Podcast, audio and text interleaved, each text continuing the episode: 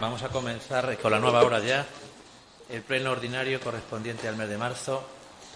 Y vamos a guardar, como es habitual, por desgracia, un minuto de silencio por las víctimas de violencia de género.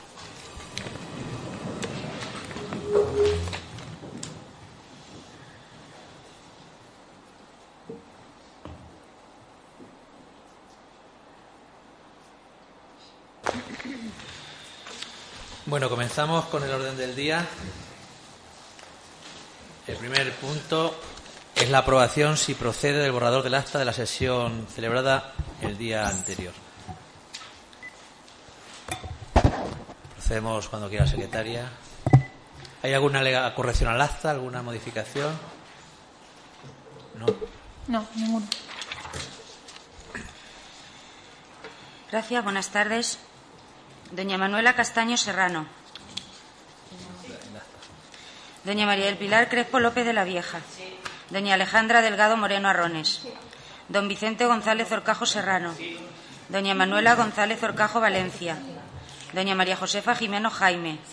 Don Jesús Lavajo González. Don Sebastián de Lara García Cervigón. Don Juan Pedro Mateos Aparicio García.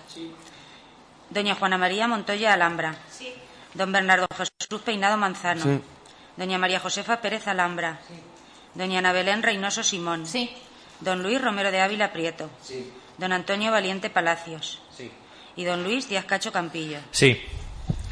Bueno, 16 votos a favor, ninguno en contra y ninguna abstención. Muy bien, muchas gracias. Pasamos al punto 2, que es la dación de cuentas de las resoluciones dictadas por el alcalde desde el día 17 hasta la fecha. Creo que desde antes del 17, pero bueno. Solo decretos de alcaldía. ¿Alguna aclaración sobre algún decreto? Ninguno. No, ninguno. Muy bien. Punto tercero, escritos y comunicaciones. Tiene la palabra la señora secretaria. Se da conocimiento al Ayuntamiento Pleno del acuerdo de liquidación del convenio entre el Ayuntamiento de La Solana y Gestión de Infraestructuras de Castilla-La Mancha, S.A., para la compra, promoción, urbanización y venta de parcelas del parque empresarial. Eh, acuerdo que fue firmado con fecha 30 de marzo de 2016 y que fue aprobado por unanimidad de todos los concejales en la sesión extraordinaria celebrada por este mismo pleno el día 17 de marzo. Muy bien, muchas gracias. Nos damos por enterados. Pasamos al punto 4 del orden del día, que es la aprobación inicial, si procede, de la modificación de la ordenanza reguladora de la ocupación de terrenos de uso público con terrazas. Tiene la palabra señor secretario.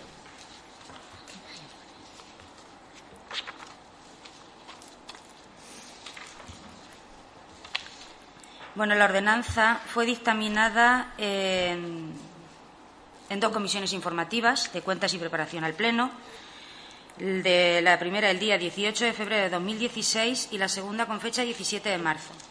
En la primera se dictaminó lo siguiente. A instancia de alcaldía y en virtud de la reunión mantenida por miembros de los tres grupos políticos representados en la corporación y los hosteleros de la localidad en mayo de 2015, se presenta una propuesta de modificación a la ordenanza municipal reguladora de la ocupación de terrenos de uso público con terrazas.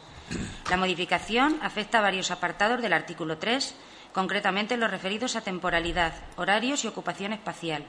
También afecta al artículo 15, que trata sobre las solicitudes y documentación a presentar. Artículo 31 sobre la prescripción de las sanciones.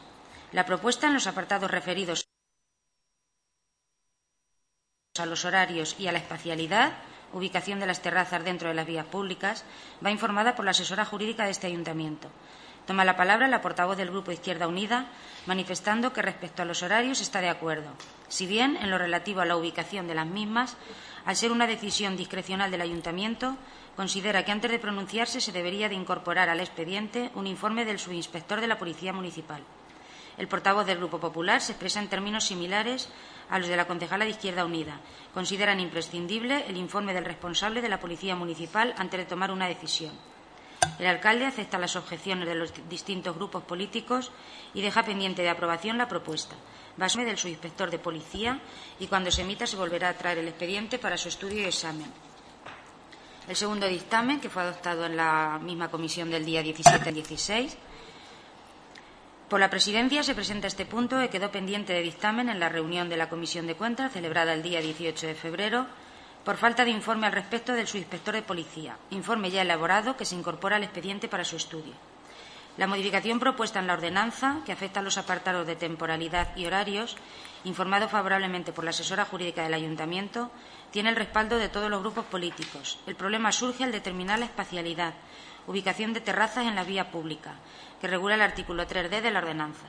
Sobre el conflictivo tema de la instalación de terrazas en vías abiertas al tráfico rodado, el informe del subinspector no clarifica nada, dejando la responsabilidad de la autorización en el órgano municipal competente.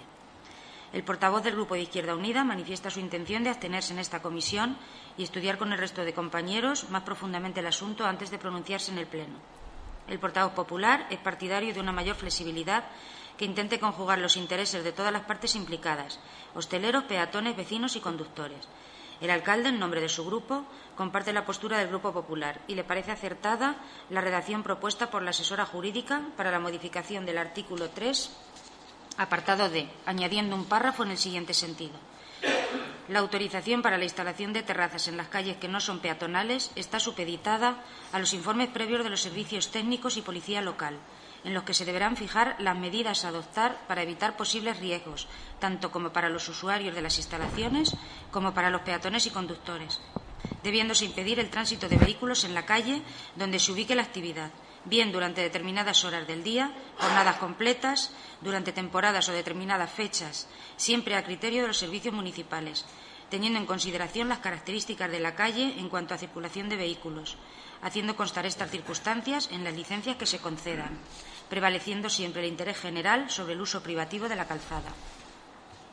Acto seguido, tras debatir el asunto, se dictamina por seis votos a favor, tres de los concejales del Grupo Socialista y tres de los concejales del Grupo Popular y la abstención del concejal de Izquierda Unida, la modificación de la ordenanza municipal reguladora de la ocupación de terrenos de uso público con terrazas en los términos que ha sido presentada y que incluye el párrafo reseñado anteriormente en el apartado 3D, en el apartado D del artículo 3. Perdón. Vale, muchas gracias.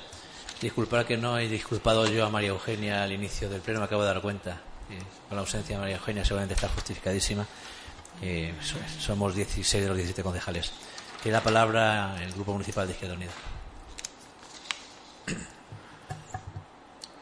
Bueno, parte de este debate ya lo hemos tenido en más de una ocasión, tanto en comisiones como en reuniones, como en diferentes eh, posiciones que hemos tenido y encuentros en los últimos tiempos. Es un debate que viene arrastrado desde prácticamente desde hace algunos años eh, que se ha profundizado más en él en algunos momentos determinados y nosotros pues vamos a seguir lo que hemos dicho en las diferentes reuniones eh, y en la última que tuvimos con representantes, con muchos, hay que decir, no todos, pero muchos representantes del sector hostelero y vamos a mantener esa posición que mantuvimos en aquella reunión y que es la que nosotros hemos ido manteniendo después. Nosotros en la cuestión, aunque pueda haber alguna cuestión de voto que luego la secretaria nos puede decir, estamos de acuerdo con el tema de los horarios, adaptándonos a la normativa de la Junta de Comunidades de Castilla-La Mancha, que, que, que es la institución que regula el tema de horarios, pues nosotros tenemos que dar la mayor flexibilidad posible a lo largo de todo el año al de apertura, de cierre al, sector hostelero y al resto de sectores de la localidad, sobre todo a nuestro pequeño comercio y mediano comercio. Y en eso, siempre lo hemos dicho, dentro de los límites que nos prestan eh, la normativa, pues ampliarlos eh, todo lo que podamos para facilitar el trabajo. En eso estamos de acuerdo. Y en cuanto al tema de las terrazas, nosotros en el tema de las terrazas, pues ya no es la primera vez que nos hemos dado, y se habló en aquella reunión y se ha hablado en más, en más ocasiones, ya nos hemos dado varios revolcones, porque nosotros siempre hemos dicho que, que las cosas se pueden aprobar, podemos estar de acuerdo, no podemos estar de acuerdo, o incluso podemos estar de acuerdo y puede haber gente que no esté de acuerdo. Siempre es natural. Nosotros creemos que aquí eh, hay que asumir lo que se aprueba y luego, pues bueno, que cada uno pues dé las explicaciones que pueda como pueda. Pero principalmente lo que no debemos hacer es echar culpas unos a otros de cosas que aprobamos entre todos o que no aprobamos entre todos porque nosotros, Izquierda Unida, no hemos eh, quitado nunca ninguna terraza, en primer lugar porque no hemos podido. No hemos podido porque nosotros ni damos ni quitamos porque en este caso, en el ayuntamiento, estamos eh, como grupo de la oposición, no tenemos la competencia de dar licencias, porque eso es el alcalde y en algunos momentos la Junta de Gobierno local, pero principalmente el alcalde.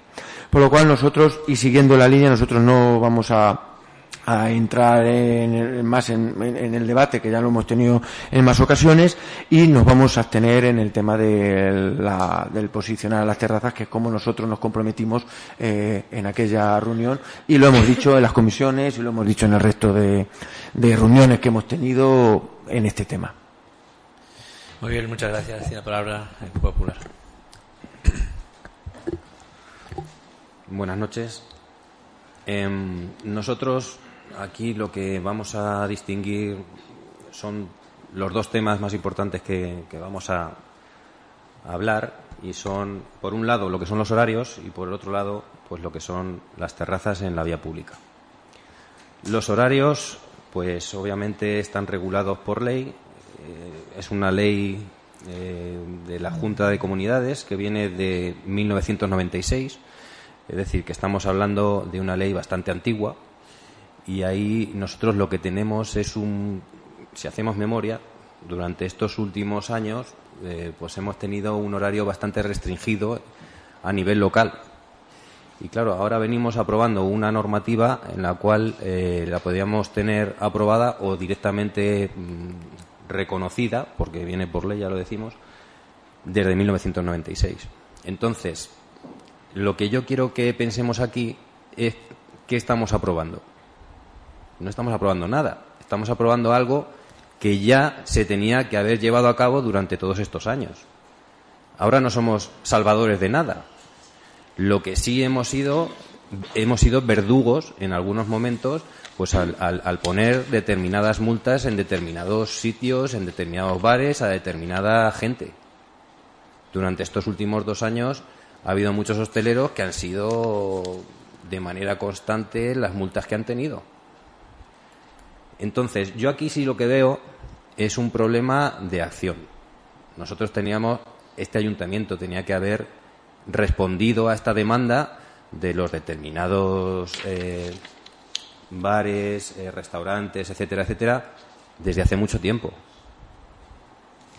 Entonces, nosotros en cuanto a la normativa que estamos ahora mismo aprobando de los horarios, pues vamos a votar a favor, porque creemos que es un, pues que a, todo el mundo cuando llega el verano, pues le apetece quedarse a lo mejor en la plaza o le apetece quedarse en determinados sitios, pues no solo y únicamente hasta la una de la mañana o la una y media, sino que esto nos permite pues poder dilatar un poco hasta las dos y media lo que es el cierre de determinados locales. Entonces en eso pues vamos a estar de acuerdo, entre otras cosas porque está por ley aprobado desde la Junta, desde 1996. Y por otro lado, lo que sí tenemos es la, la colocación de terrazas en la vía pública. Bueno, nosotros eh, pues hemos estado mirando todos los informes que nos han llegado y como ha dicho bien mi compañero Bernardo, es un tema que llevamos ya desde mucho tiempo estudiándolo eh, yo me acuerdo hace unos años que se pidieron informes incluso a la Diputación, a jurídicos de, este ayuntamiento y todos, todos, todos, todos, todos eh, los informes que venían venían contrarios. Venían en contra de que cualquier terraza se pudiera poner en la vía pública. Eh, son informes, no son vinculantes. Sencillamente te están diciendo lo que puedes hacer o lo que no puedes hacer. Aquí el único que tiene eh, la posibilidad de, dejar que se pongan esas, terrazas, en este caso es el señor alcalde, no es nadie más. El señor alcalde y este grupo eh, de concejales. Pero en última, en última instancia es el señor alcalde. Entonces, nosotros estudiando eh, las distintas, los distintos estudios que han venido sobre todo del, inspector, del inspector de policía de, y de Josefina, pues vemos que eh, directamente nos dicen que las terrazas en la vía pública son un riesgo y que se pueden poner o no se pueden poner, pero sí nos están advirtiendo que lo primero que predomina es el uso común y después la seguridad. Hay mucha gente o determinados funcionarios que van a tener que atestiguar que esas terrazas van a poder estar ahí en, esa, en ese sitio colocadas. ¿eh? O sea que no, no os creéis que tampoco estamos haciendo una normativa amplia en la cual todo el mundo va a poder poner una terraza en la puerta de su, de su casa. No, vamos a tener una normativa que se va a tener que regir y va a tener que, que, tener muchos informes para que esas terrazas puedan estar ahí puestas.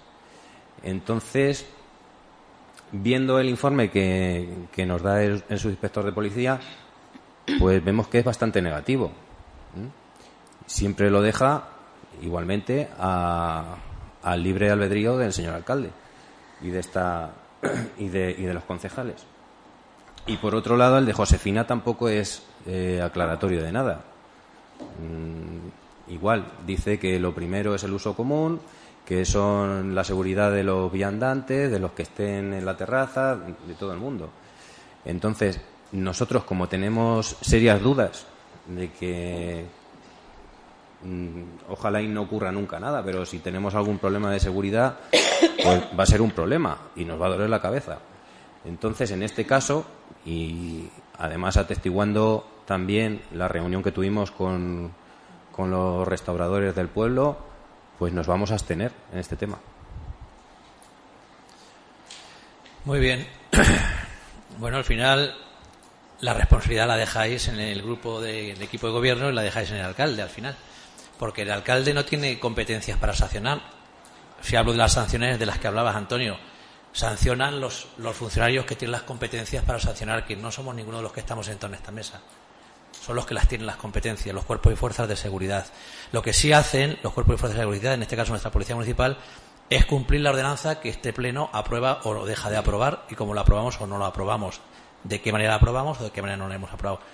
Esa es la labor de, los funcionarios que tienen delegadas las competencias. Aplicar lo que aquí hemos aprobado.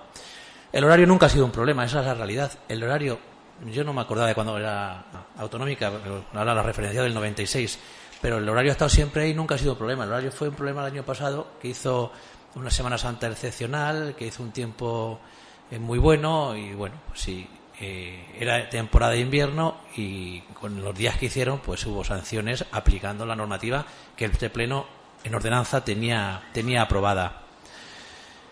Tenemos que reflexionar también sobre la compaginación del ocio y el descanso y el descanso y el ocio. Yo entiendo pues que en verano hay gente que está de vacaciones, pero hay gente que trabaja y hay que compaginar de, alguna manera y flexibilizar también pues para que todos podamos coexistir y podamos convivir.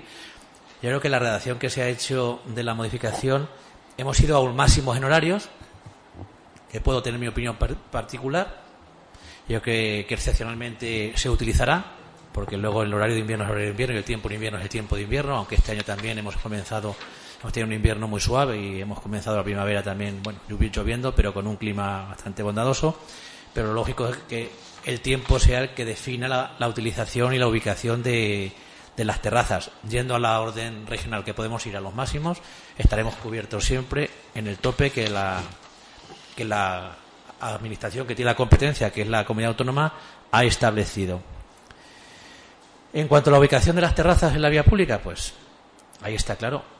Si nos cenimos estrictamente al informe, a los informes que tenemos de la Diputación y algún informe jurídico, pues no pues se puede ubicar ninguna terraza en la vía pública. Pero queda una puerta abierta, porque claro, va a depender, y aquí, claro, tendremos los que tienen las competencias, que son los técnicos, y, tendrán que informarnos pues dependiendo de los factores de tránsito, de frecuencia, de ubicación. Eh, yo entiendo que la calle Peñarroya no puede haber una terraza y eso lo entiende cualquier soanero o soanera que sea de la zona y que esté aquí viviendo y que lo veamos todos los días. Porque la vía se estrecha y porque tiene un tránsito tremendo. Pero a lo mejor en otros sitios, con el informe correspondiente, pues sí puede ubicarse temporalmente una terraza eh, con cierto horario. Dependerá de los informes que, evacúen. Pero yo creo que tenemos que intentar flexibilizar, si podemos, en ese sentido, la norma para donde sea posible facilitar y donde no sea posible facilitar. A mí me gusta decirle a todo el mundo que sí, pero es que a veces tiene que ser que no. Y esa sí que es una labor del alcalde, eh, cumpliendo la ordenanza que este pleno apruebe. Pero también una labor de los, de los funcionarios y los trabajadores que tienen las competencias de informar Claro, hay una técnica que es jurídica y que lleva todos los contenciosos, eh, todas eh, las responsabilidades patrimoniales de este ayuntamiento y lleva las sanciones y le toca proponer sanciones cuando la Junta de Gobierno aprueba sanciones. Pero es que es jurídica, es que claro, cada uno tiene una labor. Entonces yo creo que es una pequeña puerta la que ahí dejamos abierta para estudiar cada caso particularizadamente y no queda otra porque bueno, los horarios estamos de acuerdo, vamos al máximo de la ley autonómica, está claro que no puede haber tránsito rodado con la ubicación de una terraza en la vía pública, también estamos de acuerdo, pero ahí habrá que plantearse si en algún sitio es posible cortar a ciertas horas alguna calle y tendremos que ver los informes pertinentes. Y está claro que el otro es un tema más de gestión, de procedimiento, de la, tipología de faltas, que es más sencillo, es de regularlo en la, en la modificación de la ordenanza. Nosotros tenemos que estar de acuerdo con la modificación porque la proponemos, la proponemos nosotros y la proponemos en base también al informe jurídico que se ha evacuado. Eh, habéis visto que los propios técnicos a veces pues eh, han, eh, han elaborado informes pues distintos en ciertos momentos distintos porque es un tema complejo y porque ahora mismo hay una conforme está la sociedad y conforme la televisión asustados Ahora mismo hay una paráfrasis que habla que la administración está parada por el análisis. Le hablan de la parálisis de la administración por el análisis. Y podemos llegar a eso. Podemos llegar a paralizar la administración porque nadie quiere asumir responsabilidades. Estamos aquí para asumir responsabilidades con la lógica de la norma que aprobemos y que nos ampare, que nos, que nos recoja y que nos ampare. Entonces nosotros, como digo, vamos a este es un tema muy dilatado, llevamos cuatro o cinco años hablando de él y lo que hay que hacer es, pues eso, de alguna manera, darle salida y empezar a funcionar, a ver cómo funciona, a ver si somos capaces de satisfacer algunas expectativas, algunas sabiendas que otras no las vamos a poder satisfacer. Si queréis intervenir o si directamente. Nosotros, por lo que hemos. Está claro. lo ratificamos en lo que hemos dicho en el, en el, primer, en el primer turno. Bien, Antonio. Bueno, yo lo único que quiero decir es que obviamente los, eh, los funcionarios obedecen a la ordenanza que tenemos en este ayuntamiento, pero que se podía haber reformado desde 1996. Sí, eso sí. Entonces, lo claro es que si durante estos últimos dos años eh, hemos visto que, pues, que el tiempo, que la situación, eh, teníamos una situación que creaba determinados problemas a, a determinados autónomos, pues tendríamos que haber reaccionado a tiempo. O sea, desde el 96 podíamos haber reaccionado para llevar lo que es eh, los horarios a, o flexibilizar los horarios conforme eh, demandaba la sociedad. Y por otro lado, pues eh, vamos a aprobar una ordenanza en contra de tres, cuatro informes de determinados profesionales, ya sean juristas o ya sean policías, y mm, aquí no pasa nada. De ninguna manera. ¿Eh? No, no, no pasa nada. No pasa nada. Luego sí, estamos pidiendo informes para la revisión integral de cuentas o estamos pidiendo informes para una auditoría y entonces cualquier eh, cuestión que en la cual nos podamos agarrar para no para no realizarla, entonces eh, ese informe va a donde tenga que ir.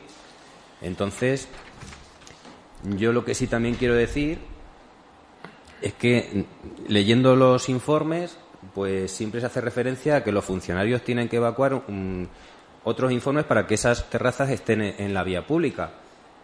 Si yo fuera un técnico de este ayuntamiento, mm, veo muy difícil que se pueda poner una terraza en la vía pública. ¿Aprobemos em, esta ordenanza o no la aprobemos? Entonces, nosotros nos vamos a abstener, como ya he dicho, pero esas tres cuestiones mm, creo que las tendríamos que, pensar. Bueno, es que no creo que puede quedar en, quien nos esté escuchando, en los oyentes, la sensación de que nos estamos saltando los informes jurídicos de ninguna manera. Lo dice bien claro, debiéndose impedir el tránsito de vehículos en la calle donde se ubique la actividad. Debiéndose impedir el tránsito de vehículos. Está diciendo que si se autoriza una terraza en la vía pública hay que cortar la calle. Entonces, yo no estoy saltando ningún informe ni de la Diputación, ni de nuestra jurídica, ni de nadie, porque además es un tema muy serio para saltarme informes, por eso hemos estado dándole tantas vueltas entre todos a este tema, porque es un tema muy complejo, porque es complejo, pero no me estoy saltando ningún informe, no. Está diciendo que si se aprueba, y eso dice el texto, debiéndose impedir el tránsito. Bueno, aquí eh, los posicionamientos están claros. Parece ser que votamos dos cosas. Los horarios, dentro del artículo 3, por un lado, la temporalidad, los horarios y, por otro lado, la espacialidad. Y luego votamos conjuntamente, creo que no haya ningún problema en el artículo 15 y el artículo 31, que son temas de gestión. Digo porque nos organizamos un poco. Pues si os parece, eh, comenzamos la votación y quien quiera desagregar, que desagregue la votación. Bueno, yo quería pedirles una aclaración con respecto al voto. En las intervenciones he podido escuchar que el sentido del voto cambiaría dependiendo del artículo de la ordenanza que se vaya a modificar. Entonces, pues el que tenga un voto con respecto a toda la ordenanza, bueno, pues lo diría. El que considere que el sentido del voto va a ser de una forma en una parte de la ordenanza y de otra en otra, pues que lo diga para que así quede reflejado. Porque, vamos, se ha hablado de horarios y de espacios, pero hay más modificaciones que se incluyen en la ordenanza. Doña Manuela Castaño Serrano. Doña María del Pilar Crespo López de la Vieja. Doña Alejandra Delgado Moreno Arrones. Don Vicente González Orcajo Serrano. Doña Manuela González Orcajo Valencia. Doña María Josefa Jimeno Jaime.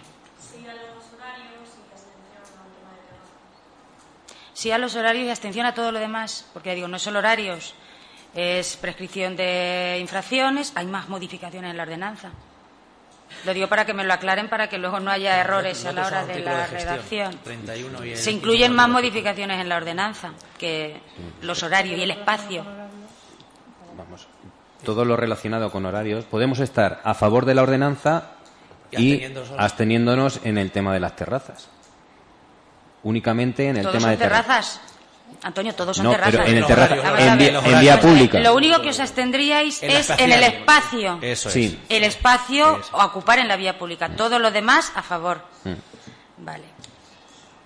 Y no porque estemos en contra, sino que sencillamente tenemos nuestras dudas en cuanto a la seguridad. Intentaré recogerlo lo mejor posible para que no haya luego ningún problema. Bueno, ¿por dónde iba? Don Jesús Lavajo González. Eh, Sebastián de Lara García Cervigón. Mm, don Juan Pedro Mateos Aparicio García. Doña Juana María Montoya Alhambra. Sí, horarios y abstenciones. Don Bernardo Jesús Peinado Manzano. Sí a la ordenanza y abstención en la ocupación de terrenos. Doña María Josefa Pérez Alhambra. Sí a la ordenanza y abstención en la ocupación Doña Ana Belén Reynoso Simón. Sí, a los horarios y abstención en el tema de las terrazas. Don Luis Romero de Ávila Prieto. Sí. Don Antonio Valiente Palacios. Pues lo mismo. Sí a los horarios y en la abstención en las terrazas. Y don Luis Díaz Cacho Campillo. Sí. Bueno, como resultado salía, saliría por unanimidad todo el tema relacionado con los horarios y el resto de la ordenanza, que incluye prescripción de infracciones, documentación a solicitar a la hora de solicitar, y valga la redundancia, una licencia de este tipo, abstención. Ocho abstenciones y, ocho a favor. En la, parte en la parte espacial. ¿No me he equivocado? Muy bien. Bueno, pasaríamos al punto quinto, que es la aprobación, si procede, del expediente de modificación de créditos del presupuesto número, número 7-2016. Tiene la palabra la señora secretaria. Dictamen adoptado en la Comisión Informativa de Cuentas y Preparación al Pleno, celebrada el día 17 de marzo de 2016. Se presenta este expediente en cumplimiento del acuerdo de Pleno de 25 de febrero de 2016, por el que, a propuesta del Grupo Municipal de Izquierda Unida, se instaba al alcalde a iniciarlo, con el fin de dotar presupuestariamente una partida para la renovación de zonas de juegos infantiles en los parques municipales. El citado expediente contiene la providencia de alcaldía para su inicio, la memoria con la propuesta de financiación por crédito extraordinario y el preceptivo informe favorable del interventor de fondos. Sin debate alguno, al haberse dictaminado y aprobado con anterioridad la propuesta, se dictamina favorablemente y por unanimidad el expediente de modificación presupuestaria número 7-2006 en los siguientes términos. Alta en partida de gastos, descripción, renovación zonas de juego infantiles, créditos iniciales cero, créditos extraordinarios 15.000, créditos finales 15.000. La financiación con las siguientes partidas. De retribuciones básicas, créditos iniciales 94.692,13, crédito extraordinario 5.000, créditos finales 89.692,13. La partida de retribuciones complementarias, con unos créditos iniciales de 59.589,95. Crédito extraordinario 5.000, crédito final 54.589,95. Y en tercer lugar, con la partida eh, Seguridad Social, créditos iniciales 69.882 euros, eh, créditos extraordinarios 5.000, créditos finales 64.882 euros. Muy bien. Cuando quiera tiene la palabra. Bueno, pues para intentar no repetir el debate que, que, se hizo eh, en el último pleno donde se, eh, se, empezó el trámite de, este, de esta modificación de crédito, el Grupo Municipal de Izquierda Unida presentó esta propuesta, eh, primero porque veníamos viendo, no solamente nosotros, sino cualquier vecino de la Solana podía ver el, estado en el que se encontraban eh, en el que se encuentran muchas de las zonas de juego infantiles que existen en los parques de la localidad. Nosotros la importancia que le damos a este tema es una importancia pues dentro de, este área eh, le damos mucha, mucha.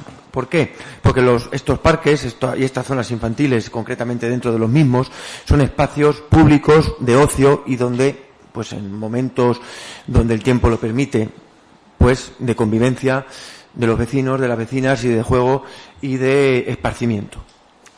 Nosotros creemos y no hay que irnos, esto no es nada extraordinario, esto es una cuestión que cualquiera que se va a muchos municipios cercanos, pues tienen unos mejores, otros en peores condiciones, sus zonas infantiles, pero nos creemos, y creo que aquí estamos todos de acuerdo, que son unos espacios que hay que mantener eh, de forma correcta, porque son unos espacios donde pues se puede pasar un tiempo y donde de hecho, eh, estando bien, estando en condiciones, se pueden pasar con los críos, pues unos ratos pues de ocio, de, tiempo libre, de juego, de convivencia, de participación. Bueno, ¿qué vamos a decir lo que es un, lo que es un espacio tan sencillamente como decimos aquí en el pueblo de Siempre, pues unos columpios?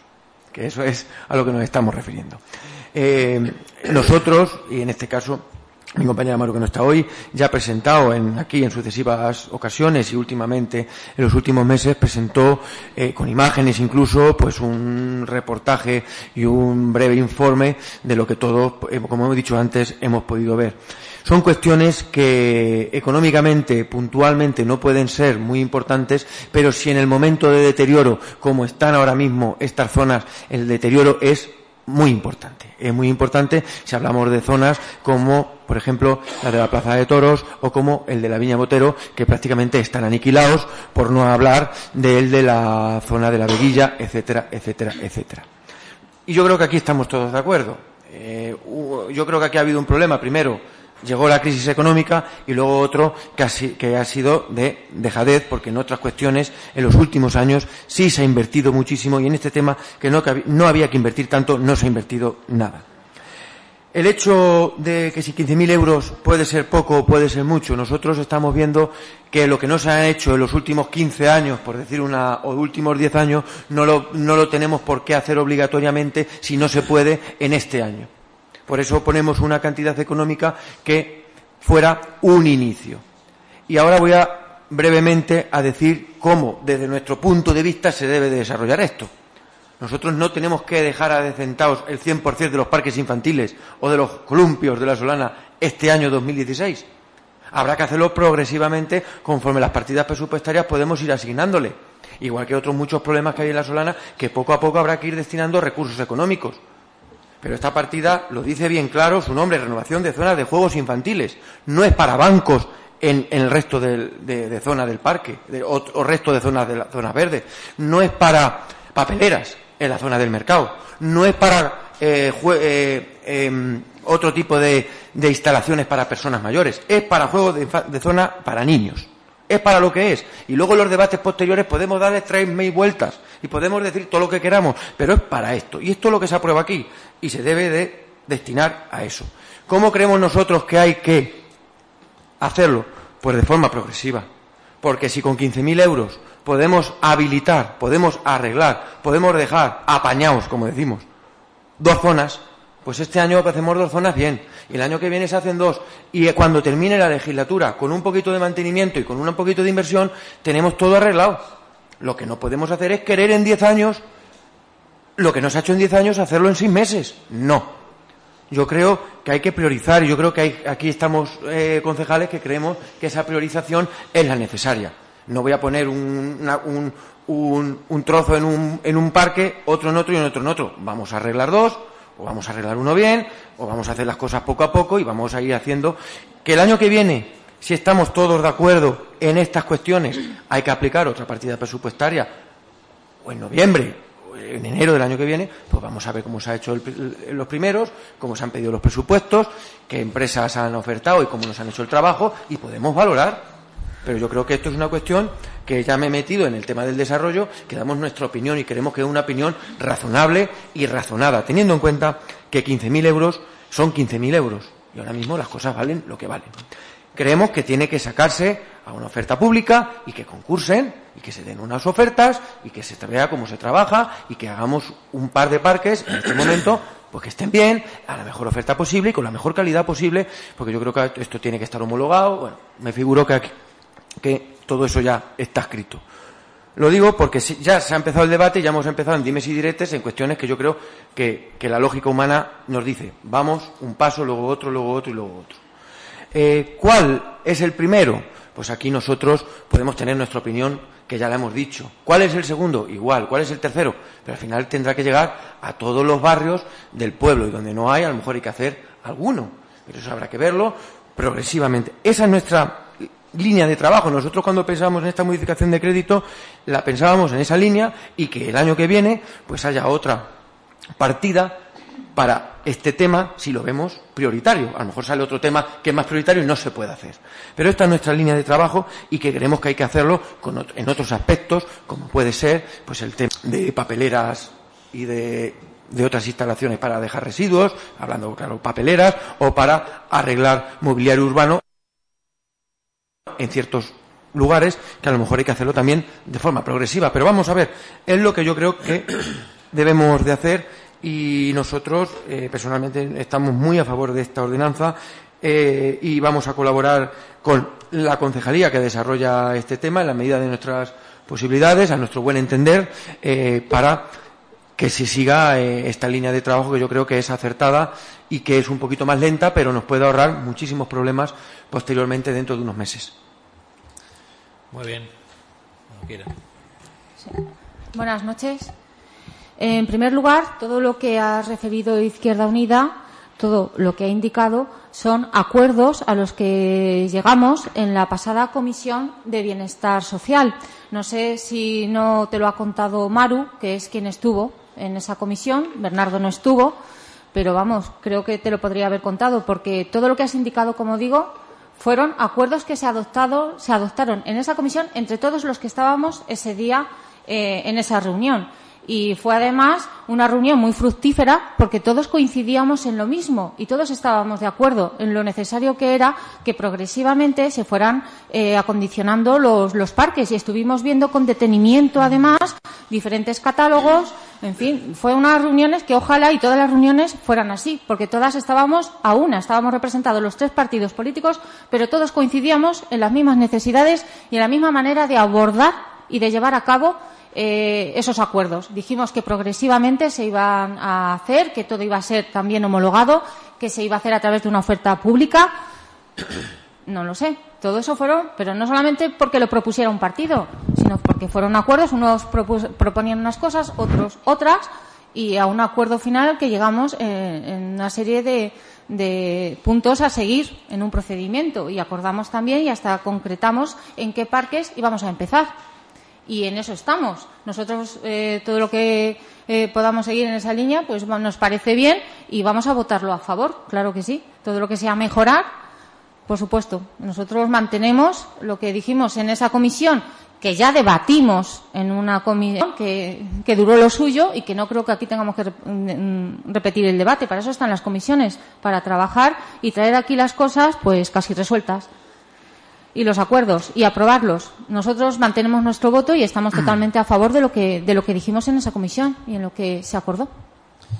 Muy bien, bueno, yo creo que es un tema que estamos los tres grupos y la corporación por unanimidad de acuerdo en que vamos a, invertir estos 15.000 euros y que vamos a hacerlo como entre todos decidamos progresivamente en mejorar nuestros parques infantiles. Lo que hace falta, y ahí está la mano tendida del concejal, es eh, avanzar después de esa comisión, crear ese grupo de reunión de trabajo y definir dónde lo sacamos, dónde actuamos cuanto antes y, mm.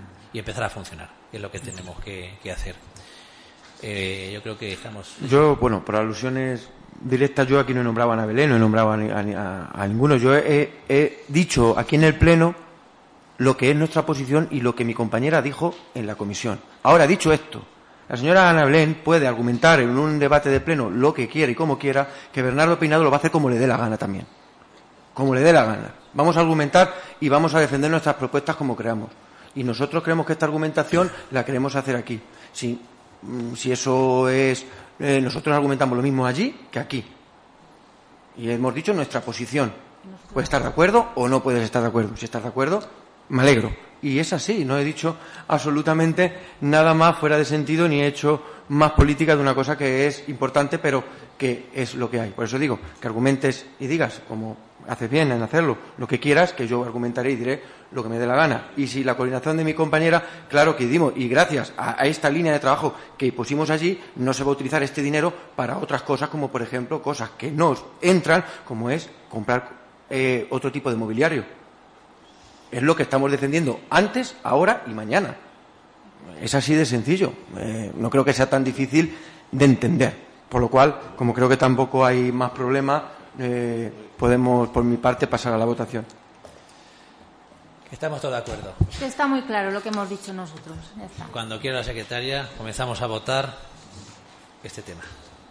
Doña Manuela Castaño Serrano. Doña María del Pilar Crespo López de la Vieja. Doña Alejandra Delgado Moreno Arrones. Don Vicente González Orcajo Serrano. Doña Manuela González Orcajo Valencia. Doña María Josefa Jimeno Jaime. Don Jesús Lavajo González. Don Sebastián de Lara García Cervigón. Don Juan Pedro Mateos Aparicio García. Doña Juana María Montoya Alhambra. Don Bernardo Jesús Peinado Manzano. Sí. Doña María Josefa Pérez Alhambra. Doña Ana Belén Reynoso Simón. Sí. Don Luis Romero de Ávila Prieto. Sí. Don Antonio Valiente Palacios. Sí. Y don Luis Díaz Cacho Campillo. Sí. Total 16 a favor, ninguno en contra y ninguna abstención. Muy bien.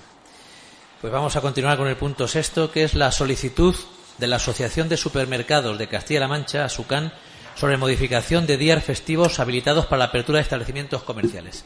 También está dictaminado. Tiene la palabra la señora secretaria. Dictamen adoptado en la Comisión Informativa de Cuentas y Preparación al Pleno celebrada el día 17 de marzo de 2016. Por la Presidencia se da cuenta del escrito presentado por doña María Martínez Herrera Hernández, en representación de la Asociación de Supermercados de Castilla-La Mancha, por la que, tras una exposición de motivos, solicita que el día 25 de julio, lunes festivo en la localidad, sea considerado como día habilitado para la apertura de los establecimientos comerciales en el municipio de La Solana, en sustitución del martes 31 de mayo de 2016, aprobado como uno de los días hábiles para la apertura del comercio en la comunidad de Castilla-La Mancha. La solicitud ha sido, informada, desfavorablemente por el director de la OMIC en La Solana, basándose, según lo literalmente transcrito, en lo siguiente. El carácter de fiesta local del día 25 de julio corresponde a un acontecimiento popular de gran trascendencia dentro de las ferias dentro de la Feria y Fiesta de Santiago y Santana, que en nuestro municipio se viene disfrutando tradicionalmente tanto por residentes como visitantes. Considerando que el nivel adecuado de oferta a los consumidores no se verá mermado por el mantenimiento de la fiesta local del día 25 de julio, sin alterar el calendario de domingos y festivos autorizados para la apertura de establecimientos comerciales en Castilla-La Mancha. Debatido el asunto por similitud con la propuesta de esta misma asociación que no fue aceptada por el Pleno el pasado año y en base al informe del director de la OMI municipal, se desestima por unanimidad de los siete concejales asistentes a rechazar la propuesta presentada por la Asociación de Supermercados de Castilla-La Mancha, manteniendo el día 25 de julio de 2016 como festivo a efectos de apertura de comercios. Muy bien. Pues cuando quiera también tiene la palabra el Grupo Municipal de Izquierda Bueno, como Bien dice el dictamen de la comisión, ya el año pasado se nos planteó este tema. El año pasado, el día 25, era domingo.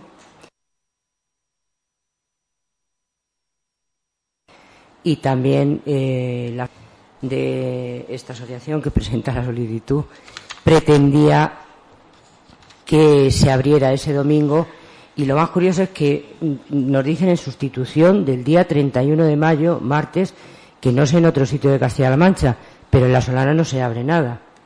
Con lo cual, mm, vamos a ver, si abrimos el día 25 en sustitución del martes, que no abriríamos y ya no abrimos. O sea, vamos a ver, yo creo que todos los años nos plantean este tema y sinceramente, yo dije el año pasado en la comisión, no sé si se acordarán, yo creo que el problema es que, claro, aquí son dos días cerrados, pero que opino, como el director de la OMIC, que la oferta, la demanda del consumidor no se ve mermada porque dos días estén cerrados eh, las grandes superficies. Y más en nuestro pueblo y creo que en todos sitios hay pequeño comercio también y además que la gente en feria se aprovisiona perfectamente y no va a pasar nada porque no abramos ese día. Y luego la trampa del 31 de mayo que me hace muchas gracias, por eso lo digo. Nosotros el año pasado estuvimos en contra. Eh, creemos que los trabajadores tienen derecho a disfrutar dos días de ferias seguidos y vamos a votar en contra de, de que se abra el día 25 de julio. Sí, tiene la palabra el Grupo Municipal del Partido Popular. Bueno, yo creo que estamos hablando del día más significativo de nuestra, de nuestra localidad, y es el día de feria por excelencia, y yo creo que haríamos un triste favor si a los trabajadores de estas grandes superficies pues los pusiéramos a abrir ese día.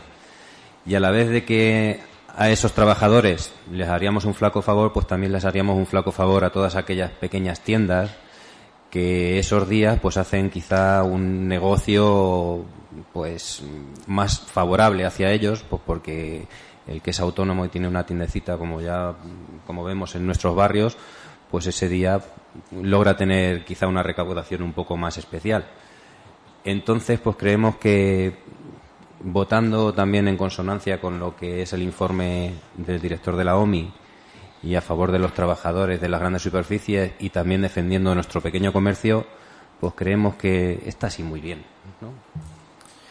Estamos también de acuerdo en este punto. No pasa nada porque se cierren dos días. En las casas tenemos para aprovisionar, como solemos hacer en las, en las fiestas que nos visitan nuestros familiares y amigos.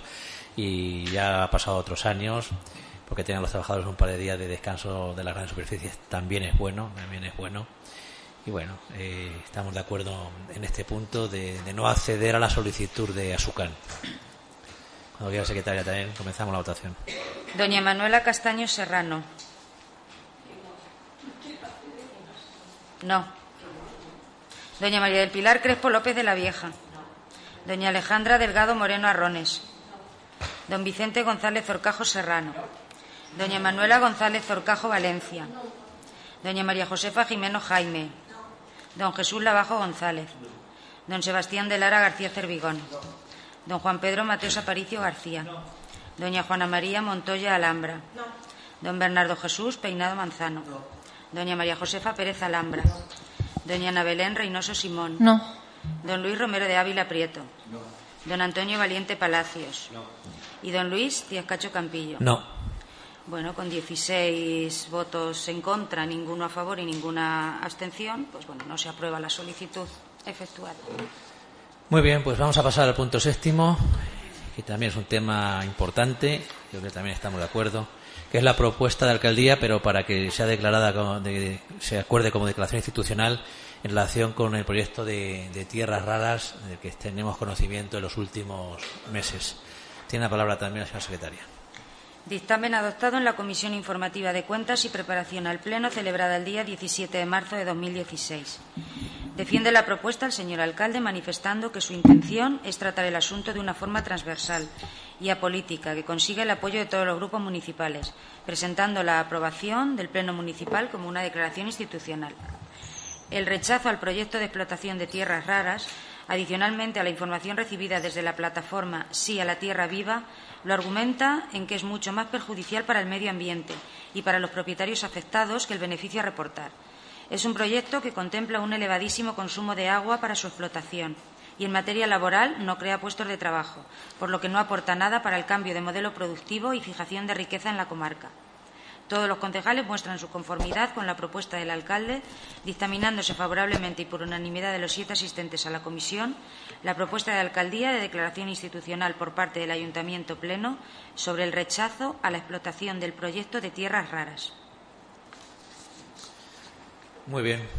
¿Quiere el concejal defender aquí un poquito? Bueno, pues sí, lo que voy a hacer más o menos va a ser eh, eh, elaborar un poco lo que ya probasteis en, en la comisión correspondiente y, de paso también pues que la, que la población de la Solana, nuestros vecinos, se enteren un poco de qué va, de qué va el proyecto este y por qué creo que todos nos vamos a, oponer en este pleno.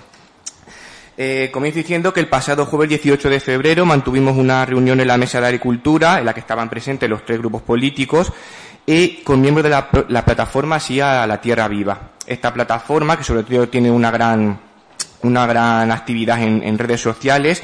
Nace a inicios de 2016 para defender nuestro territorio, movilizar a la sociedad y paralizar el, proyecto que se quiere llevar a cabo. Posteriormente, el pasado 9 de marzo, se vuelve a organizar una segunda reunión en el, el auditorio del Centro Tecnológico de Audiovisuales, a cuya convocatoria fue masiva, también de nuevo con estos, con estos integrantes y durante estas reuniones pudimos, pudimos ver en qué consistía eh, el proyecto de explotación. Eh, sobre todo son eh, un proyecto que afecta a 300 hectáreas, los terrenos correspondientes a, a Torrenueva, o los términos, mejor dicho, de Torrenueva y Juan Abad, y que buscan la explotación de la, de la monacita. La monacita es un, es un mineral que tiene un uso muy, importante o es muy codiciado en la industria de las telecomunicaciones, la industria bélica y, en definitiva, en componentes tecnológicos.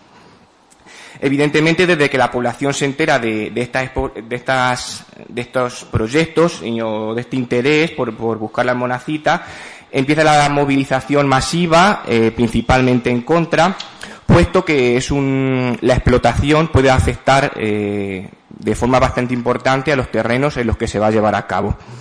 Porque se va, eh, la, extensión que abarca son 27.500 hectáreas. Además, los componentes de la monacita son el torio y el uranio, que entre un 6 y un 25% eh, tienen posibilidad de, de generar cáncer, son cancerígenos y además tampoco sabemos cómo puede afectar al subsuelo el agua que se utilice para limpiar los, para limpiar los componentes. A ello podemos dejar de, señalar que, este, que necesitaría unas cantidades que yo creo que son ingentes de agua en un bien tan escaso como es en Castilla-La Mancha, porque estaríamos hablando de entre 310.000 y 500.000 metros cúbicos de agua para llevar a cabo los proyectos. Por eso, y porque a veces hay determinados, eh, sobre todo, pues a favor, los que están a favor consideran, argumentan la razón del empleo, tampoco se piensa, también se considera que el empleo que pueda generar sea, sea masivo, con lo cual tampoco va a tener un, un va a ser un revulsivo, no va a tener un efecto inmediato sobre nuestra economía y evidentemente sobre nuestro turismo nuestro turismo precisamente en unos momentos en los que el campo de Montiel está intentando ser declarado patrimonio por, de, la UNESCO, por lo que entre creo que he dado motivos suficientes, con los que he dado no me voy a extender mucho más, principalmente pues el agua, el turismo, la vida, que la he dejado para el final, pero es la más importante de todos, creo que es, un proyecto en el que debemos de estar en, consonancia y, oponernos firmemente como, declaración institucional. Muchas gracias. Muy bien, muchas gracias. Tiene la palabra el Grupo Municipal de Izquierda Unida.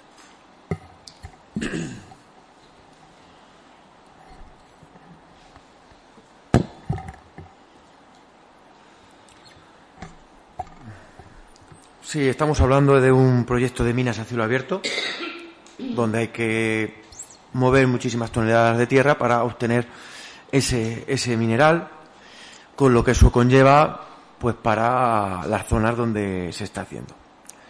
Es un proyecto que creo que es experimental, que es un proyecto que se desarrolla de forma experimental y a mí me parece curioso que se desarrolle este tipo de proyectos experimentales con los riesgos y con las oposiciones en las, en las, en las poblaciones, en los vecinos que tienen, y otros proyectos que fueron experimentales, que se desarrollaron de forma correcta y que generan economía, empleo y protegen un medio ambiente como es, se cerraran, se cierran y se promueven otros.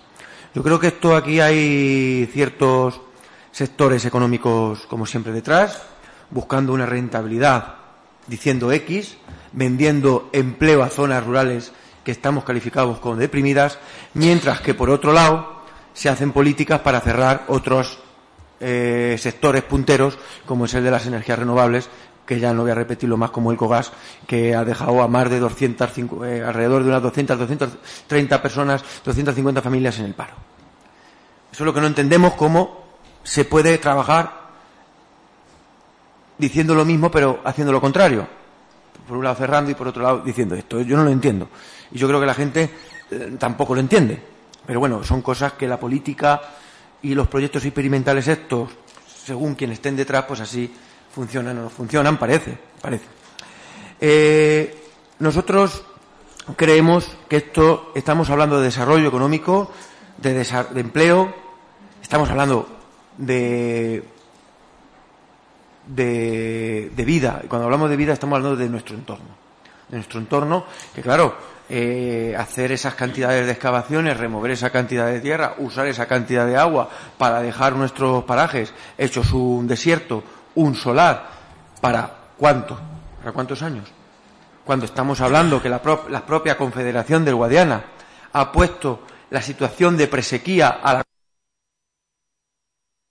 cuenca del río, que eso puede provocar la limitación del riego en algunas zonas donde, donde está aprobado y por un lado quieren gastar estas cantidades de agua en esto, pues me parece que estamos se está intentando, pues bueno, yo creo que lo imposible, lo imposible es mm, hacer pasar gato por liebre.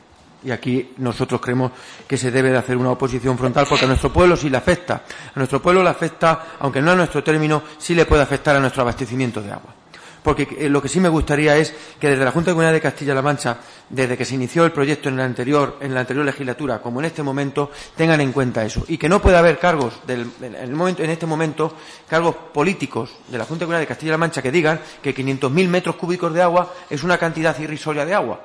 Eso la propia plataforma ha difundido los vídeos en los que se dice, un director general diciendo que eso es irrisorio. Es irrisorio según en qué situaciones, pero vivimos en una zona que lamentablemente, históricamente, pues el agua tiene que ser usada de una forma muy racional y yo creo que aquí se está usando hasta ahora lo más racional posible. Dicho esto, claro que no tenemos que oponer y he dicho que sí nos afecta. Sí nos afecta. Nos afecta en el tema del agua porque, según parece, porque aquí tampoco la información viene un poco de dimes y diretes, de nadie sabe bien qué está pasando aquí. Eh, bien, el agua se va, a, se va a abastecer para este proyecto de la cabezuela. Se supone, se supone que si en el pantano nuestro, en el pantano de Vallehermoso, hubiese en algún momento alguna situación de escasez de agua, nos tendrían que traer el agua de la cabezuela. Que de hecho hay una obra hidráulica para traer ese pantano al, pantano de Vallehermoso. O sea que sí nos afecta el consumo de agua que se va a hacer a la cabezuela. No solo es a Valdepeña, sino que nosotros, de forma indirecta, y si lamentablemente el tiempo no mejora en el, tema de lluvias, aunque en estos días algo está cayendo, podemos tener, esperemos que no, eh, este tipo de cuestiones y tener que hablar de otras situaciones. Esperemos que no, ya digo. Eh, pero yo creo que nosotros eh, como municipio, eh, yo creo que hacer esta declaración cuando se propuso, nosotros la vemos que tiene que ser institucional, lo vemos bien, creemos que es un tema que se tiene que seguir debatiendo y yo creo que al final esperemos que la cordura eh, se ponga sobre la mesa y que, bueno, pues que estas empresas que quieren invertir en estos proyectos, pues inviertan en, nuestro turismo, inviertan en nuestro desarrollo endógeno, eh, inviertan en sectores productivos como, como, el desarrollo de nuestros productos o en multitud de otros, de otros productos y de otros, de otros oficios que nosotros en esta zona pues también somos muy buenos y no tenemos que hacer eriales ni tenemos que consumir cantidades de agua. Eh, otra cosa sería que decimos, no, es que este consumo de agua va a derivar la creación de un, sector industrial que va a crear cerca de unos 500 puestos, 700 puestos, 1000 puestos de trabajo de forma directa continua, que va a ser como pasaba con el COGAR, 250 familias durante años.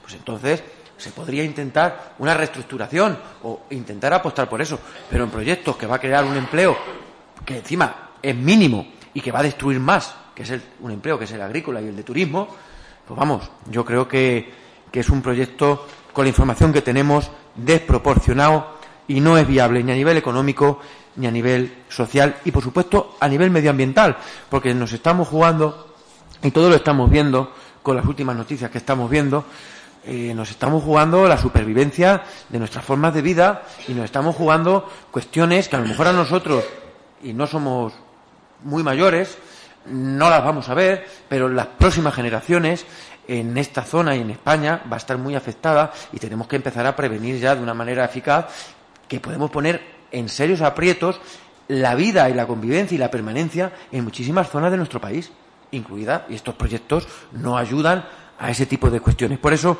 nosotros apostamos por esta eh, declaración institucional. Como declaración institucional creemos que representa a la gran mayoría, a la inmensa mayoría de nuestra población, a los diferentes sectores, y yo creo que es bueno que, el Ayuntamiento de La Solana, en representación del pueblo, pues nos opongamos a estas cuestiones. Es más, que estudiemos también eh, hacer incluso algún recurso, alguna alegación, porque nos afecta en el consumo de agua que podríamos necesitar del embalse de la cabezuela. Que, ya digo, que ojalá no lo necesitemos, pero eh, nunca se sabe, la vida es muy larga y vamos, ahí está. Muy bien, tiene la palabra el Grupo Popular. Todo lo que hemos escuchado sobre este tipo de proyectos, pues todo lo que le engloba, es muy sospechoso, no hay nada claro, mm, se ven más desventajas que, ventajas y principalmente, bueno, pues lo que sí está claro es que en principio mm, supone ya una explotación minera de tipo horizontal eso supone una gran eh, destrucción y un gran impacto negativo para el medio ambiente, luego también conlleva una destrucción de ese medio ambiente y aparte de esa, gran cantidad de agua que se requiere para poderlo llevar a cabo y, básicamente también porque todo va a suponer un riesgo para la salud. Eso sí que más o menos está claro dentro de lo que, lo que puede ser el proyecto. Entonces, claro, nosotros además eh, hemos recogido el sentir del pueblo sobre este tema y está claro que no, no, están a favor de este tipo de proyectos. Son muchos los miedos y las preocupaciones que tienen y nosotros nos unimos a, ese sentir generalizado y por eso también estamos de acuerdo y votamos a favor de la declaración institucional y de que se inste a la Junta de Comunidades de Castilla-La Mancha, que es la que concede este tipo de licencias, pues para que, llegado el momento, no conceda para que se puedan ejecutar este tipo de proyectos. Muy bien, totalmente de acuerdo con lo que habéis aportado todos y todas. Eh, es un proyecto que no tiene parangón, con lo cual ya no tenemos referencia para poder comparar. No existe en Europa ningún proyecto de este tipo. Es una explotación en horizontal que va a afectar. Yo creo que ya el simple hecho de que se pueda conocer que en nuestras tierras existen este tipo de minerales podría ser ya perjudicial para nuestros productos agroalimentarios. Podría incluso ya empezar a ser eh, algo perjudicial, pero estamos en el momento adecuado de intentar parar este tipo de proyectos que no va a cambiar nuestra forma de vida, que no va a cambiar nuestro sistema productivo, nuestro sistema productivo eh, importante la agricultura en nuestra localidad, el PIB, el peso del PIB, la, la, la, agricultura en el PIB local es importantísimo. Y luego el consumo de agua, eh, esas 310, 500 mil metros cúbicos era solamente de la explotación de las 300 hectáreas, de las primeras 300 hectáreas. Es cierto que hay una interconexión de los pantanos, Cabezuela con Vallehermoso, Vallehermoso con Cabezuela, y puede ocurrir que no solamente sea que necesitemos agua nosotros alguna vez y venga de allí, sino que ellos necesiten y de la poca que tenemos se la quieran llevar, porque la tubería es bidireccional. Con lo cual, con más sentido, tenemos que oponernos a este tipo de proyectos que con la información que tenemos, que, que es la que es y la que nos han trasladado, todos hemos hecho nuestra, nuestra propia nuestra propia opinión del asunto. Yo creo que aquí todos somos muy mayores y hemos eh, tomado opinión de, que no nos gusta una explotación en este sentido, una explotación en horizontal, una explotación que por la parte norte de la Sierra de los Bailones llegaría casi desde la carretera de Valdepeñas hasta el pantano de Hermoso, en una franja extensísima. Habrá que buscar en otros sitios este mineral si es tan importante para la, industria tecnológica, pero yo creo que nuestra forma de vida es la que es. Tenemos que seguir apostando por nuestra industria alimentaria, por nuestra sostenibilidad, por el turismo y, como decía Bernardo, si en algún momento hubiésemos pensado que la creación de, puestos de trabajo es importante, se podría reorientar el proyecto, pero es que se van a crear 8 o 10 o menos puestos de trabajo. Es que no se van a quedar ni puestos de trabajo. Encima será gente cualificada que maneje maquinaria pesada, que venga con esa maquinaria pesada. Estamos de acuerdo en, acordar, en acordar, en votar esta declaración institucional y oponernos radicalmente como municipio también recogiendo, decía Belén, el sentir de la sociedad, de los agricultores y de las asociaciones, la sociedad sobanera, de que este proyecto no nos gusta como, como suena. Pues cuando quiera, secretaria, también comenzamos con la votación. Doña Manuela Castaño Serrano. Doña María del Pilar Crespo López de la Vieja. Doña Alejandra Delgado Moreno Arrones. Don Vicente González Orcajo Serrano. Doña Manuela González Orcajo Valencia. Doña María Josefa Jimeno Jaime. Don Jesús Lavajo González.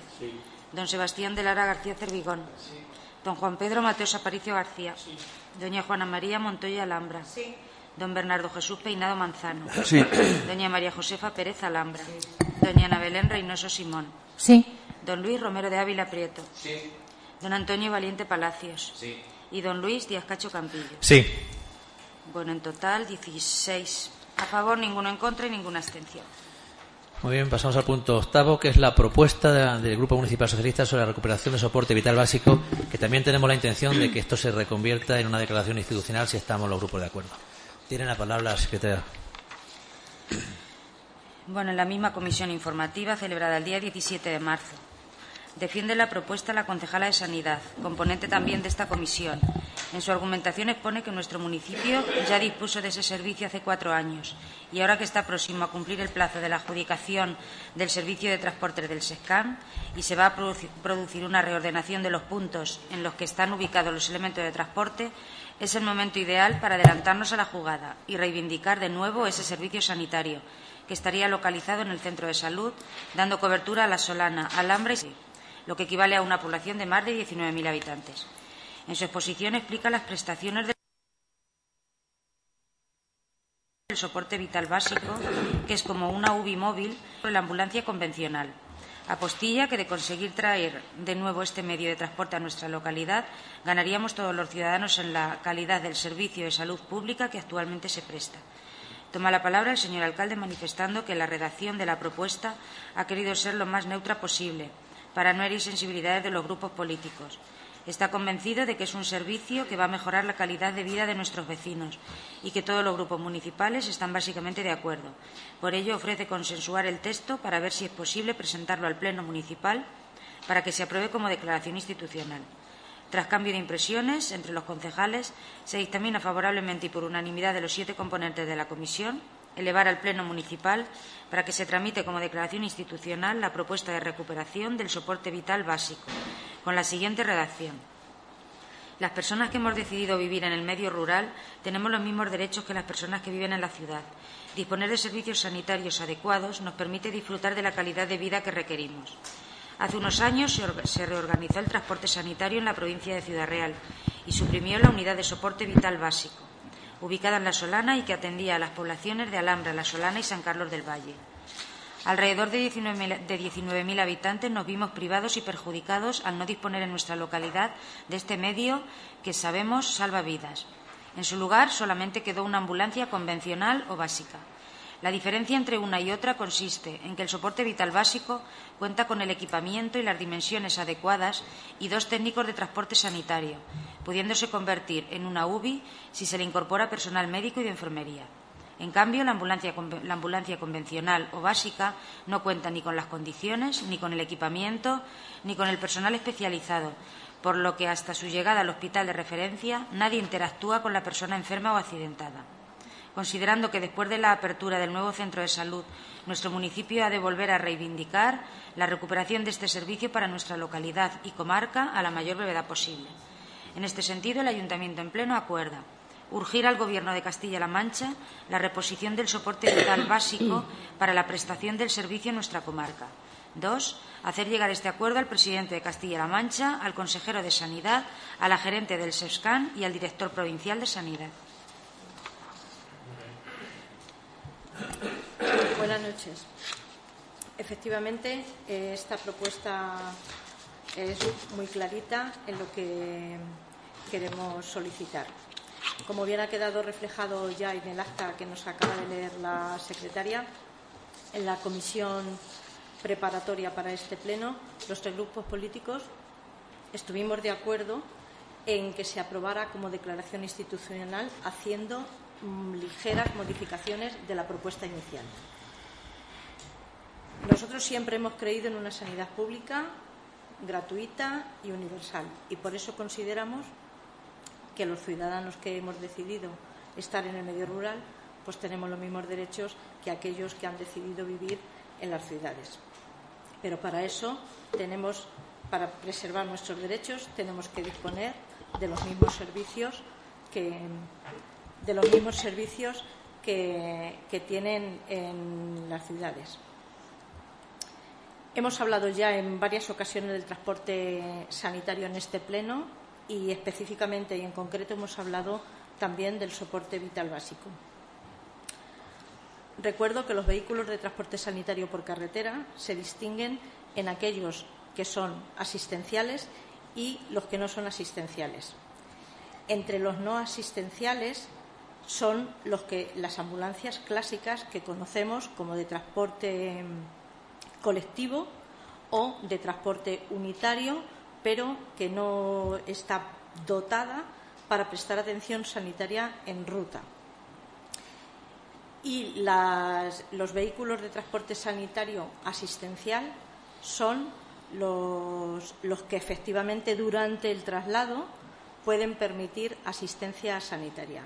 En, e, en, este tipo de vehículos estaría incluido el que nos ocupa hoy aquí, el soporte vital básico, y la UBI, que sería el soporte vital avanzado. Actualmente en nuestra provincia eh, los pueblos que tienen soporte vital básico son Almuradiel, Orcajo de los Montes, Fuencaliente, Malagón, Puerto Llano, Ciudad Real, Valdepeñas, Manzanares, Socuéllamos, Alcázar de San Juan y Tobilloso. Y desde mayo del año pasado, Montiel y Daimiel. Estos dos últimos, además del soporte vital básico, está dotado ese mismo soporte no solo con los técnicos, sino también con personal de enfermería. Está claro que con un recurso sanitario de, de estas características, pues la actuación en un caso de urgencia sería mucho más rápida y podríamos incorporar a ese, a ese mm, transporte personal del propio centro de salud en un caso de urgencias y durante el traslado pues ya se podría ir realizando el tratamiento, lo que equivaldría a tener casi una UBI. Efectivamente, como también hablamos en la comisión, es probable que durante este año 2016 la ordenación y la gestión del transporte sanitario de, Castilla-La Mancha se revise y entonces mm, creemos que es el, momento para reivindicar de nuevo y pedir que la Solana sea dotado de nuevo con esta, eh, con este unidad de soporte vital básico. Con la relación de pueblos que he leído anteriormente, está claro que el único pueblo grande de la provincia que no lo tiene es la Solana. Espero, bueno, creo que los otros dos grupos efectivamente mantendrán su voto de la comisión y podríamos hacer en efectivamente la declaración institucional. Muchas gracias.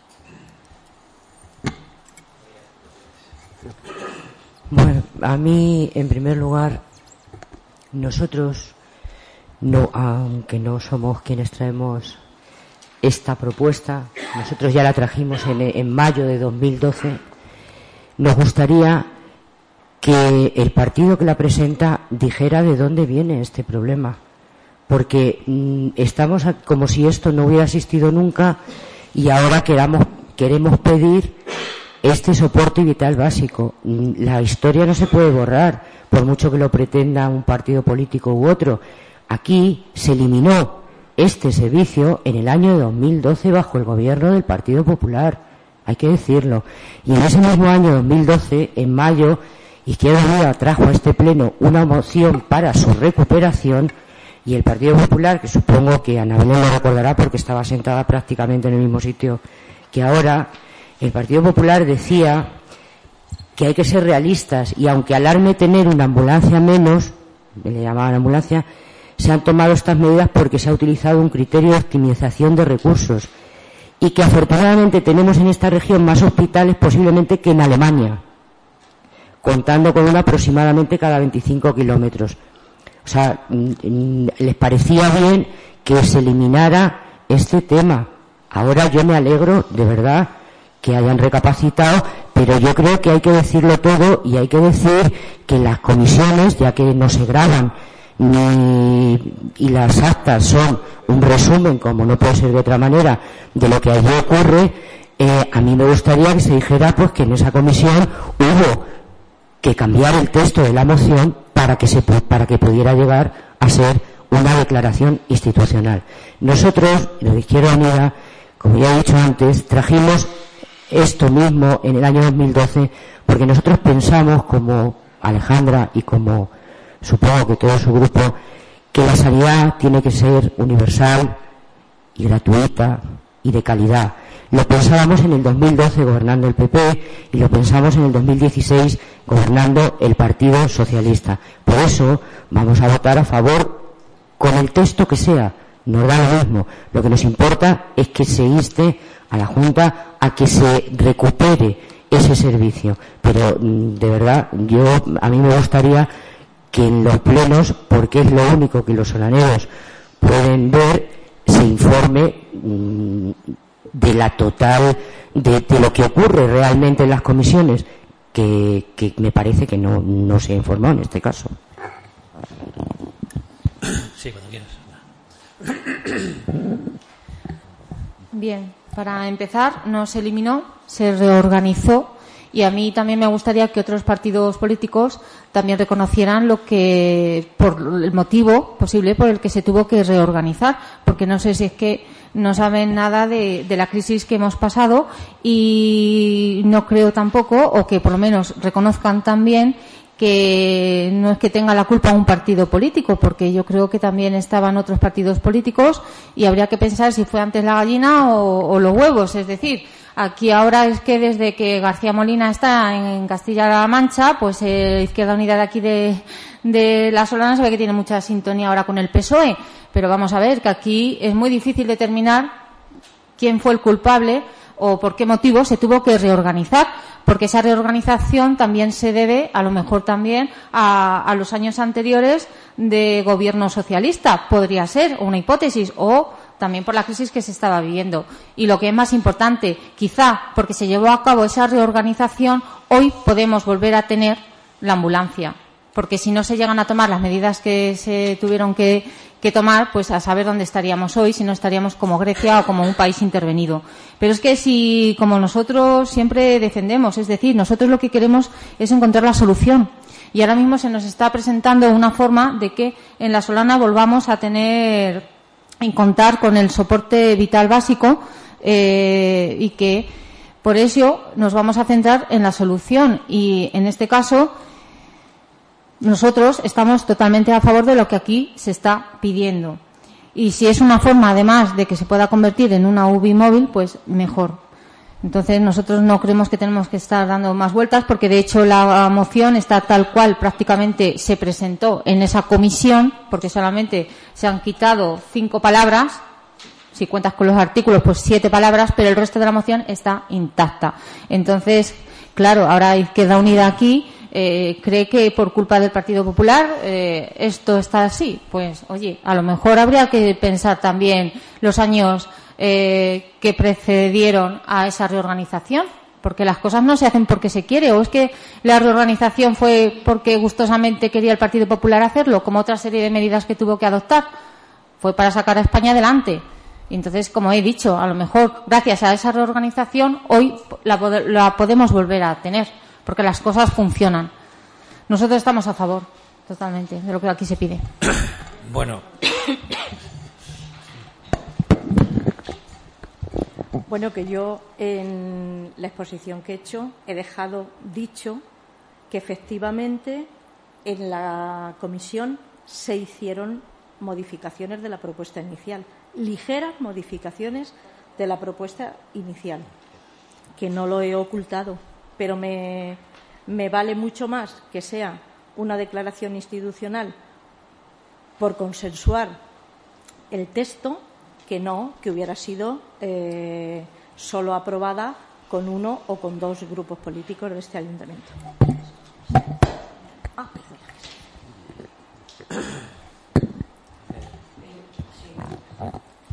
en cuanto a lo de García Molina, que no tengo el gusto de conocer, ni sé quién es ese señor, pues, ah, el diputado de Podemos, ah, bueno, madre mía, pues, vale, no sé, eh, no sé qué contestarte. No tengo, me he quedado sin palabras. Eh, fue eh, la crisis que hemos pasado. Teníamos que tener en cuenta que ya no tenemos crisis. Es por enterarme porque es motivo de alegría. Ya no tenemos, no es la que hemos pasado. Ahora mismo no tenemos crisis. crisis. Y una reorganización, hubo que hacer una reorganización. Yo no estoy hablando, ni creo que lo haya hecho antes, de las causas por qué hubo que llegar a recortes, que se llaman recortes, ¿eh? Eh, y no estoy hablando de las causas. Siempre hemos dicho en este pleno que, nos, eh, que entendemos que los recortes, si hay que hacerlos, se pueden hacer en servicios que no afecten, por ejemplo, para nosotros la sanidad no debería recortarse jamás. Hay otras muchas cosas. Pero de lo que sí estoy hablando es de porque, mm, y lo voy a decir claramente, el Partido Popular últimamente, que si no nos comunicamos, que si mi compañera Maru, que si en el pleno pasado, que si Izquierda Unida en el polígono y tal, nosotros asumimos nuestros errores. Lo hemos dicho 20 veces y como decía Bernardo, en el otro pleno no nos vamos a flagelar más con el polígono. Pero también hay que recordar, porque la historia está ahí, y los solareros eh, tienen mucha memoria. Seguro que aunque yo no lo hubiera recordado, ellos sabrían lo que votasteis. Y hay que recordar que esto se elimina en el año 2012, repito, bajo el, gobierno del Partido Popular, y que el Partido Popular de la Solana, ante la propuesta de que se inste a la Junta para recuperarla, vota en contra, diciendo que tenemos más hospitales que en Alemania. Es lo único que he dicho, ahí está el acta y, nada más. ¿Quiere intervenir? ¿Recordamos los recortes que hizo Izquierda Unida en Andalucía en sanidad? ¿Eh? ¿Los recordamos? ¿Entramos así en este, en esta, no, en este debate? No, no, no, habláis de la zona cuando queréis hablar de la zona y aquí si no mezcláis eh, lo que os da la gana a vosotros. Vamos a ver. A ver, como el colgas. A ver, un ejemplo. A ver si vosotros vais a mezclar aquí lo que os dé la gana. Bueno, el caso, que nosotros no queremos profundizar en el problema y en cosas que sabemos que no, vamos a, no nos vamos a poner de acuerdo, porque cada uno, por eso estamos aquí, porque estamos cada uno de un partido político diferente. Y de lo que se trata es de ponernos de acuerdo en cosas importantes. Aquí se nos está planteando una solución y algo que es beneficioso y positivo para la Solana. Y no, tiene, no tendríamos que estar dando vueltas cuando además esto eh, ya se ha visto en su comisión correspondiente y se ha debatido. Y lo que es más triste, que es que además hemos llegado a un acuerdo. Y parece ser que aquí ahora, otra vez, eh, empezamos a mezclar todo. Como digo, si queréis mezclar, vamos a empezar a recordar los recortes que hizo Izquierda Unida en sanidad en Andalucía. Podemos empezar así. O los cambios de opinión también que tiene continuamente Izquierda Unida. Porque, ¿quién votó a favor de que el polígono se desarrollara así? No, que se hiciera de golpe y que se ejecutara de golpe. Vamos, una barbaridad. Fue Izquierda Unida, votó a favor de que el polígono de la Solana se hiciera de una. Ale, así. Vamos a ver. Nosotros vamos a cambiar de opinión todas las veces que sean necesarias, porque no hay mayor incoherencia que ser de opinión fijo y de ir para adelante como el burro, ande o no ande. Nosotros, si vamos a tener que cambiar de opinión mil veces así lo vamos a hacer para favorecer a los eh, ciudadanos de la Solana. ¿Nos parece bien esta propuesta? Estamos de acuerdo, como dijimos ya en la comisión, y vamos a hacer ya y vamos a intentar lograr que la Solana tenga su soporte vital básico. Y ya está. Además, porque es ventajoso que en un momento dado, subiéndose un médico y una enfermera, se pueda convertir en una UBI móvil. Con lo cual, totalmente de acuerdo. Que se presente como declaración institucional tal y como acordamos en, la comisión. Bueno, a mí me agrada que la aprobemos como declaración institucional porque creo que tiene más fuerza. Y yo creo que teníamos la obligación, gobierne quien gobierne en Castilla-La Mancha, de exigirle lo que en su momento se exigió y lo volvemos a exigir, exigirle que nuestra comarca somos casi 20.000 habitantes, que necesitamos, porque no tenemos, tenemos hospitales cerca, sí, pero no tenemos esta este instrumento que es muy necesario y que es un instrumento que salva vida y que lo teníamos, y que lo teníamos. Entonces yo creo que lo que pretendemos es favorecer, mejorar la vida de los solaneros, de los cristeños y de los alambreños, que somos la zona sanitaria de actuación a la que daba, la que daba soporte, este soporte vital básico, valga la redundancia. Entonces, eh, vamos a trabajar juntos eh, en pro de defender nuestros intereses, en pro de defender nuestros derechos, nuestra sanidad, vamos a conseguir para nuestro centro de salud, que es un buen centro de salud, todos los recursos que podamos implementarles y ahora nos toca pelearnos porque el soporte vital básico que estuvo en la SOANA vuelva a estar porque es un, buen instrumento, una buena herramienta. La secretaria podemos comenzar con la votación. Doña Manuela Castaño Serrano. Doña María del Pilar Crespo López de la Vieja. Doña Alejandra Delgado Moreno Arrones. Don Vicente González Orcajo Serrano. Doña Manuela González Orcajo Valencia. Doña María Josefa Jimeno Jaime. Don Jesús Lavajo González. Don Sebastián de Lara García Cervigón. Don Juan Pedro Mateos Aparicio García. Doña Juana María Montoya Alhambra. Don Bernardo Jesús Peinado Manzano. Doña María Josefa Pérez Alhambra. Doña Ana Belén Reynoso Simón. Don Luis Romero de Ávila Prieto. Don Antonio Valiente Palacios. Y don Luis Díaz Cacho Campillo. Sí. 16 a favor, ninguno en contra y ninguna abstención. Muy bien, bueno, antes de pasar al punto noveno de ruegos y preguntas, no sé si hay alguna urgencia que los grupos quieran someter. No hay ninguna urgencia. Pues pasamos al punto de ruegos y preguntas. Bien, mm, yo quería hacer una pregunta. En la última comisión de obras, que me parece que fue el 14 de marzo, creo que fue el 14 o por ahí. marzo. Eh, comenté mm, sobre, en, esa comisión, solo hablé de una zanja que luego le comenté a Sebas que me había dado cuenta que había por todo el pueblo. Entonces solo hablé de una zanja que llevaba abierta más de un mes en las confluencias de la calle Carrera y Pozo Ermita. Es cierto que a los tres o cuatro días la taparon, pero el resto de zanjas que hay por todo el pueblo no las, han tapado algunas, pero el resto no, y algunas es que llevan más de un mes. Y entonces quería preguntar, quería preguntar si, bueno, si tenemos que tener la relación de todas o, se van a encargar los, los servicios de obras y tal, porque, por ejemplo, la de la calle Huertas, yo creo que esa lleva un mes largo, largo. Eh, no sé si han tapado la de la fuente, por la fuente de las veredas, esa la han tapado. Pero hay otra, eh, es que no sé cómo se en la rosa, rosa de la también grande. Entonces, bueno, pues no es que están con una valla alrededor, pero por ejemplo en el caso de la que hay por la fuente, de la que había por la fuente de las veredas, habían quitado las vallas y la zanja estaba, o sea que. Sí,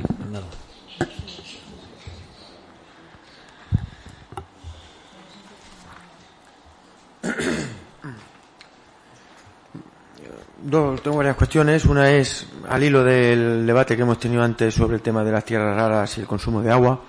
Hace algún, ya algunos años, aquí en La Solana, ante una situación de sequía, pues hubo varias situaciones pues complicadas, tensas en algún momento. Entonces se hizo una manifestación eh, en que nosotros creíamos que no era el lugar donde había que ir, que había que ir a Ciudad Real, a la Confederación, pero aquí hubo una manifestación al pantano de Valle Moso eh, por la situación de que se decía, más o menos, digo textualmente, en Gaceta se puede leer alguna de esas frases de aquella, de aquellos tiempos no tan lejanos, que algunos terratenientes eh, estaban robándonos el agua del Azuer con el uso de balsas.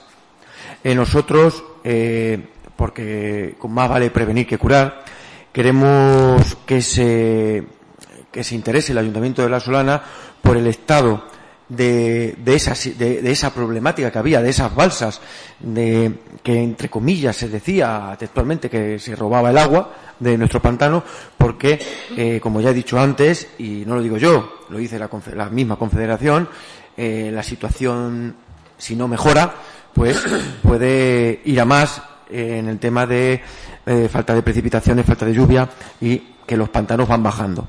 Eh, aquello fue una situación bastante complicada y queremos que antes de tener que volver a estas cuestiones, que se prevenga y que se hable con la Confederación para ver en qué estado estaban aquellos proyectos que sacaban agua, se supone que sacaban agua del río y que no dejaban que ese agua llegara al pantano. Eh, otra de nuestras preguntas es eh, si, si se puede o si nos puede facilitar o si se puede empezar a trabajar en el tema de aquellos puntos negros que tenemos ya localizados y destacados de la red de alcantarillado, de la red de abastecimiento de agua. Y, y, si hay algún tema de presupuesto o tema económico que se haya visto o alguna idea para renovar o hacer de nuevo o renovar o rehabilitar los depósitos de agua del ayuntamiento que ya en más de una ocasión que su estado eh, está deficitario, que hay pérdidas de, agua, tanto en, diversos puntos de, del alcantarillado como en ese depósito de agua, si, eh, ahí estamos, si tenemos ya costes, proyectos, alternativas y si no sería mejor hacer uno nuevo que rehabilitar lo que tenemos y eso cuánto nos podría suponer si eso se puede, pues si se está trabajando y en qué estado están los trabajos porque ya eh, se está hablando de este tema también ya durante, voy a decir, algunos algunos años ya, ¿eh? algunos años ya de, este, de esta problemática. Sí, muy bien. Bueno, en cuanto a lo de las zanjas, eh, María, es cierto que, ha habido algunas zanjas y alguna queda. Eh, todas las zanjas las tiene que reponer y dejar en su estado, en su estado original. Eh, gas natural está en ellos, una empresa seria yo creo que no va a haber, no haber problema.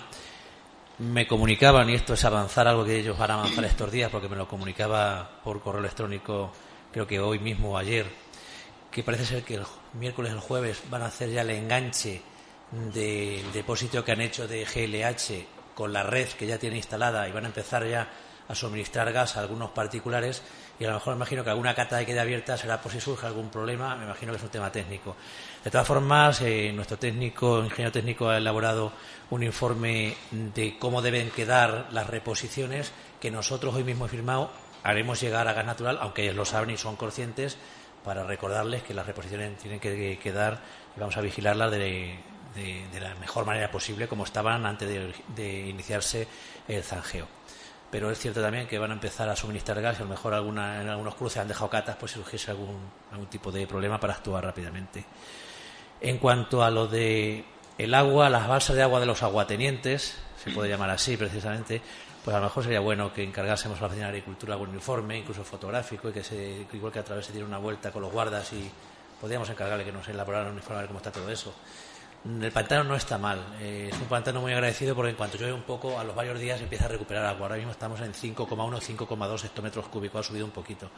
Tenemos la referencia de la situación de hace un año y del mes anterior siempre, que es lo que se publica en, en que es eh, la página oficial de todos los embalses de España y semanalmente se puede ir viendo. Pero bueno, tenemos que ser.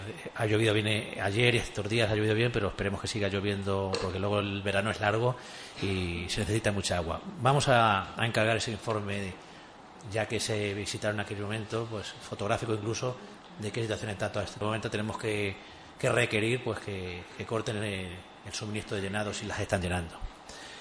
Y lo de los puntos negros de red de alcantarillado y de agua potable pues se trabaja constantemente, eh, se van reponiendo y cuando hacemos calles de plataforma única, empedradas, pues normalmente en el centro son tuberías antiguas de plomo y se suelen reponer.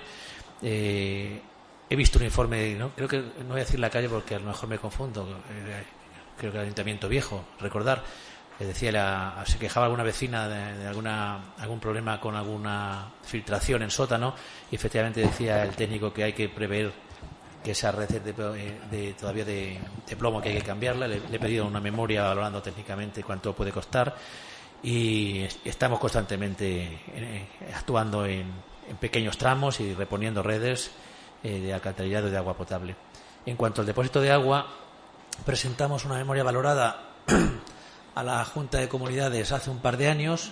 Esa memoria ha sido retomada ahora eh, por el nuevo gobierno y esa memoria está priorizada ahora mismo en Toledo como una de las actuaciones prioritarias si, si hay partida suficiente, que esperemos que haya, para cambiar el techo del depósito del agua que por el baqueteo de la entrada del agua, la presión, pues sí los va requebrajando, no es preocupante. Vino un técnico hace unos días y con nuestros técnicos lo estuvieron visitando y me comentan que lo han priorizado en Toledo y que está allí ahora mismo. A ver si tenemos suerte, nos toca este año y también cambiamos el depósito. El depósito es un buen depósito, no está mal, pero claro, del golpetazo de la entrada de la bomba al depósito del llenado, pues va poco a poco agrietando el techo y hay que prever, como ya vimos, ese cambio. Estamos trabajando en estos temas ahora mismo.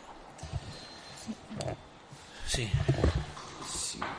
Nos gustaría mm, saber, o que se nos pasara a los distintos grupos de la oposición, si, si lo ven conveniente, el Grupo de Izquierda Unida, pues un inventario de, de las cosas que posee el ayuntamiento y de cuáles son aquellas, aquellos bienes, ya sean fungibles como no fungibles, que se les tiene un, un inventario hecho.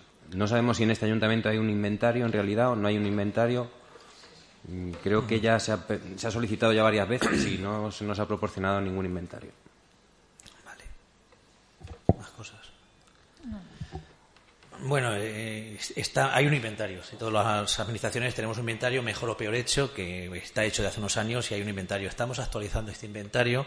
Tenemos que, eh, que hacer con algunos edificios, pues, anexiones, segregaciones, en tema en el registro de, la propiedad y se está trabajando en ello y también se está trabajando en todos los en todos los departamentos para el inventario más, pues eso, mobiliario, de el inventario que existe está a su disposición en la Secretaría lo que haya, se puede consultar en cualquier momento, pero estamos ahora mismo acordados que fue el año pasado, hace dos años, cuando dedicamos 32.000 euros a comprar una herramienta informática para que vinculase el inventario con el activo y con el pasivo eh, pero ahora mismo lo que hay está a su disposición en, en Secretaría y estamos en pleno proceso con la, siempre con la pelea técnica, dicho en el buen, con todo el cariño, eh, con la pelea técnica de que tienen que nuestros técnicos buscar espacios para, para ir adecuando el, inventario, sobre todo de los inmuebles, eh, a, la, a, la, realidad ya de, esa nuevo, de esa nueva herramienta informática. Y ahí hay un trabajo de chinos que, claro,